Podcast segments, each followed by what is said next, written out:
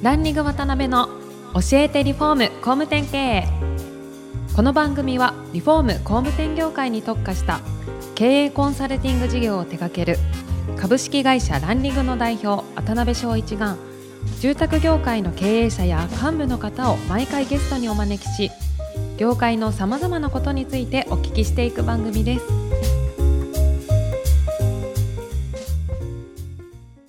皆さんこんにちは。さあ今週も始まりました。ランリング渡辺の教えてリフォーム工務店経営。第149回目アシスタントの牛久保です。パーソナリティの渡辺翔一です。今回も真剣新聞社の三浦社長をゲストにお招きしています。よろしくお願いいたします。皆社長、最終回の4回目ですけども、はい。よろしくお願いします。はいよろしくお願いします。はい。で今回は最後ということで、三浦社長の夢とか目標みたいなところを中心にはお聞きしたいんですが、特に3回目はそうだったんですけど、住宅業界に限ってのいろいろなお話をしていただいて、はい。で逆にこう異業種とか含めて多分すごいなって思うサービスとか会社とかこの住宅業界で応用したらいいんちゃうかとかですね。いろんな視点で見られてると思うんでそのあたりもしあればはい、お聞きできたらなと思います。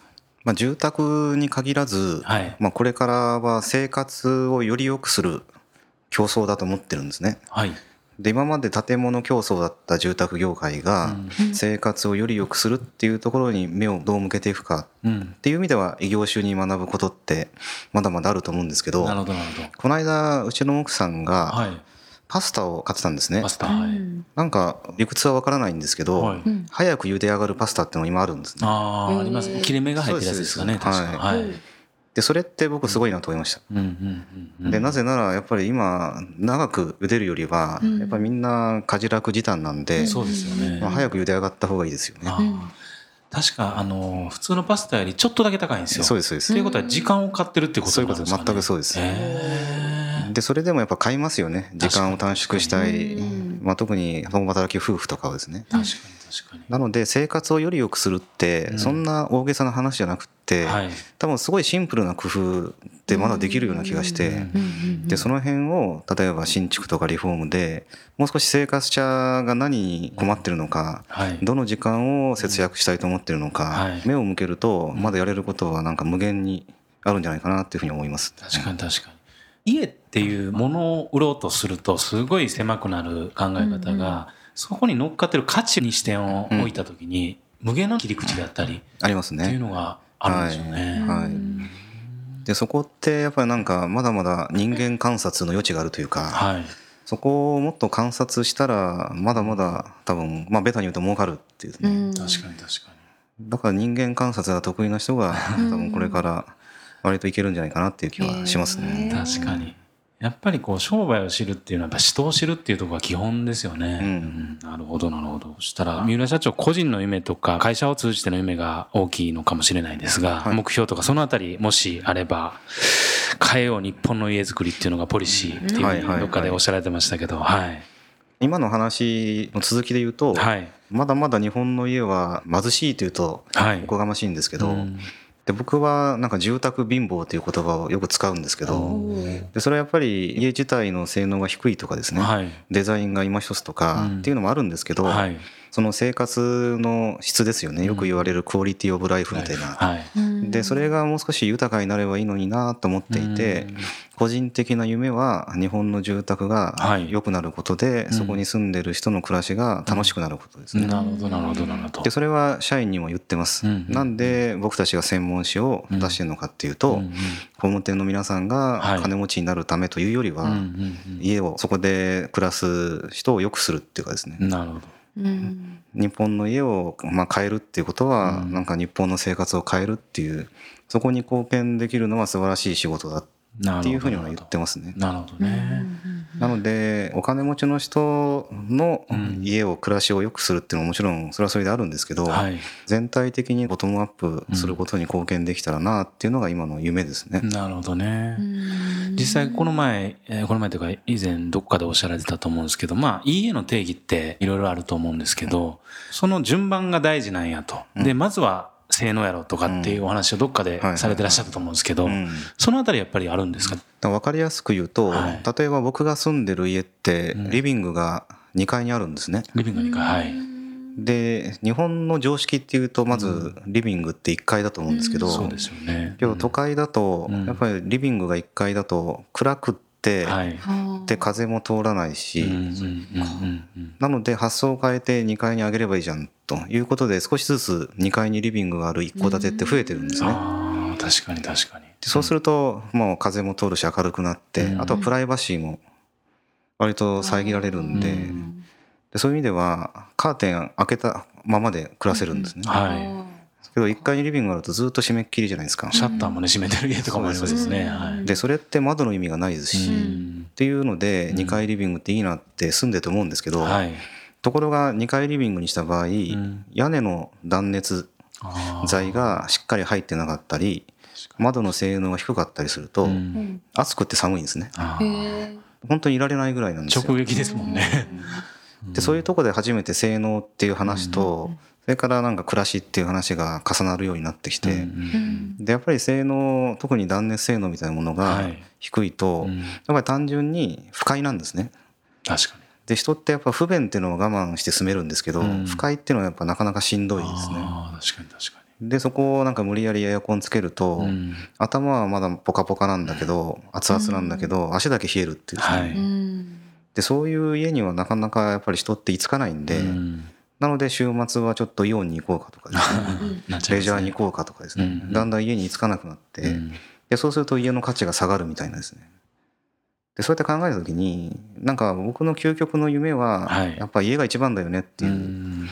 人を増やすってことですね、なるほどね。別に週末その、うん。日帰り温泉とか行かなくっても、はい。家の風呂に入れば一番いいじゃん。うん。週末イオンに行かなくってもはい。家で、まあ今は家でもスマホしか見ないですけど見ないんだけど、はい。家で家族といればいいじゃんって、う。ん。なんかそんな感じにしないと、うん。この住宅業界一体誰のために何のためにいい家を作ってんのかなっていうのは思いますね。なるほどね。はいなんかそのあたりのお話しされてる時の三浦さんの目がなんか少年のような目 されててもしかしたら間取り少年のねやっぱりそのと時からの原体験が相当どそうかもしれない。う本当ですね。ううんん。思いました。はい。わかりました。で、2回目と1回目でおっしゃられてたんですけど、やっぱりその真剣新聞社っていうのがそのメディアの本質であるつなげるっていうところの価値を、まあこれからもいろんな方法を通じてですね、伝えていかれたいっておっしゃってたと思うんですけど、そういう意味で8月に新しい価値と価値をつなげるっていうような事業のうちの一つのサービスをリリースされるってお聞きしてるんですけども、はいそのあたりもしよろしければ、はい。そうですね。詳しくお聞きできたらなと思います。お披露はい目自体は11月にお披露目をするんですけどもなるほど、なるほど。今は名前が決まっていて、はい。力ボっていう力棒。へえ。カタカナで力棒。そうです。ね。住宅業界、はい。建築業界の実務者に力を与えるというと大げさですけど、うん一言で言うと、うん。建築学校ですね。建築学校。でその建築学校をウェブでもやりリアルでもやる。もちろん紙にもそれを展開していくっていう、まあ、そういうそのつなぐっていうお話をさっきしたんですけども、はい。そのつなぐっていうところを単にニュースという形でつなぐのではなくって、はい。実務者が持っているスキルを、はい。それをそのスキルが欲しいまた違う実務者につないでいくなるほど、なるほど。かっこよく言うとなんか教育プラットフォームみたいな形ですねなるほど、なるほど。それを新規ハウジングさんが真ん中に立たれて、価値を大きく提供していかれよっていう感じのそうですね仕組みなんですか。今その作り込みをしてる最中なんですけども、はい。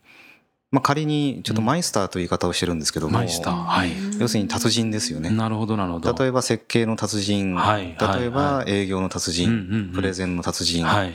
い、ろんな達人がいると思います。確かに。でその人たちにマイスターうん。になってもらって、でそのマイスターにはウェブ上で教室を作ってもらうなるほど。サロン的な。そうですね、んんでその教室でその培ってきたスキルを、まあ、動画なのか文章なのか写真なのか、はい。で共有をしていただいて、でそれだけではなくって、はい。リアルな教室も一緒に開催をしてよりリアルに学びたい人はそこに来ていただくっていう。なるほどね。でそういうものを建築学校的なという言い方をしましたけどうちの一つの事業として育てていきたいなというふうに思って。ですけど、この業界でそういう仕組みとか取り組みってないですよね。そうですね。まあアナログはありまにすけどね。はい。うん。やってるっていうのはありますしうん。まあ動画で学べるっていうのもあると思うんですけどはい。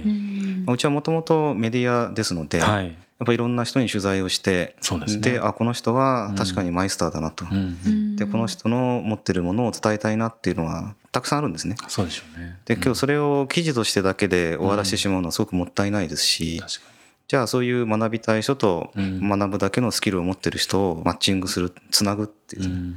でそれもまあメディアとしてやれることじゃないかっていうことでスタートしてるそんな企画ですね。なるほどね。ではせっかくなんで牛久保さん4回。せっかくなんで。はい、せっかくなんで口癖ですが。感想。はい。感想もしあれば。はいざっくり言うと面白かったです。ざっくりすぎませんかそれ。はい実体験。はい。自分の実体験をもとに、はい。全部の行動がうん。起こされて、今の村さんがいらっしゃるというか、うん。会社があるっていうのを、はい。どの話聞いても本当に実体験をもとにされてるうん。なと思ったのが、はい。だからなのか視点がすごい独自で、うん。面白くて深掘りすごくされてるからそれは確かに。研究者みたい、と思いました。確かに確かに。ですからエリック・クラプトンのね起源の話とかも含めてうん。やっぱり何かを深掘りしてっていう中に自分っていうものがやっぱりあったりするのかもしれないですよね。あそうですね。うん。僕もう一つの夢はうん。池上彰になるっていう。うん。なるほど。住宅業界のですね。へー。なれると思います。研究者まではいかないんですけど、はいまあ、自分の視点でうん。分かりにくいことを分かりやすく説明できる人になりたいなとはずっと思っていたので、うん確かにすごく分かりやすかったです。あそうですか。確かはいに確かに。はい。あと。あえあえてね難しく。はい。あ。はいあ大丈夫です。あの途中でぶった切られましたけど。はい。あと休憩時間に、はい。はい。この低い声を褒められて嬉しかったあ、です。牛久さんが？ね、褒められること少ないですもんね。そうです、そうです。そうなんです。そうですか。よかったですね。はいすいませんぶった切ありがとうございます。はい。そして4回本当いろいろためになるお話、楽しいお話、ありがとうございました。ありがとうございました。それではそろそろお時間が来てしまいました、三浦社長には今回を含め4回にわたりご出演いただきました貴重なお話ありがとうございましたありがとうございましたありがとう。ございました今回もランリング渡辺の教えてリフォーム工務店経営をお聞きいただきありがとうございました。番組では渡辺や住宅業界の経営者幹部の方へのご質問を募集しています。ウェブサイトランリグにあるお問い合わせフォームよりお申し込みください。お待ちしています。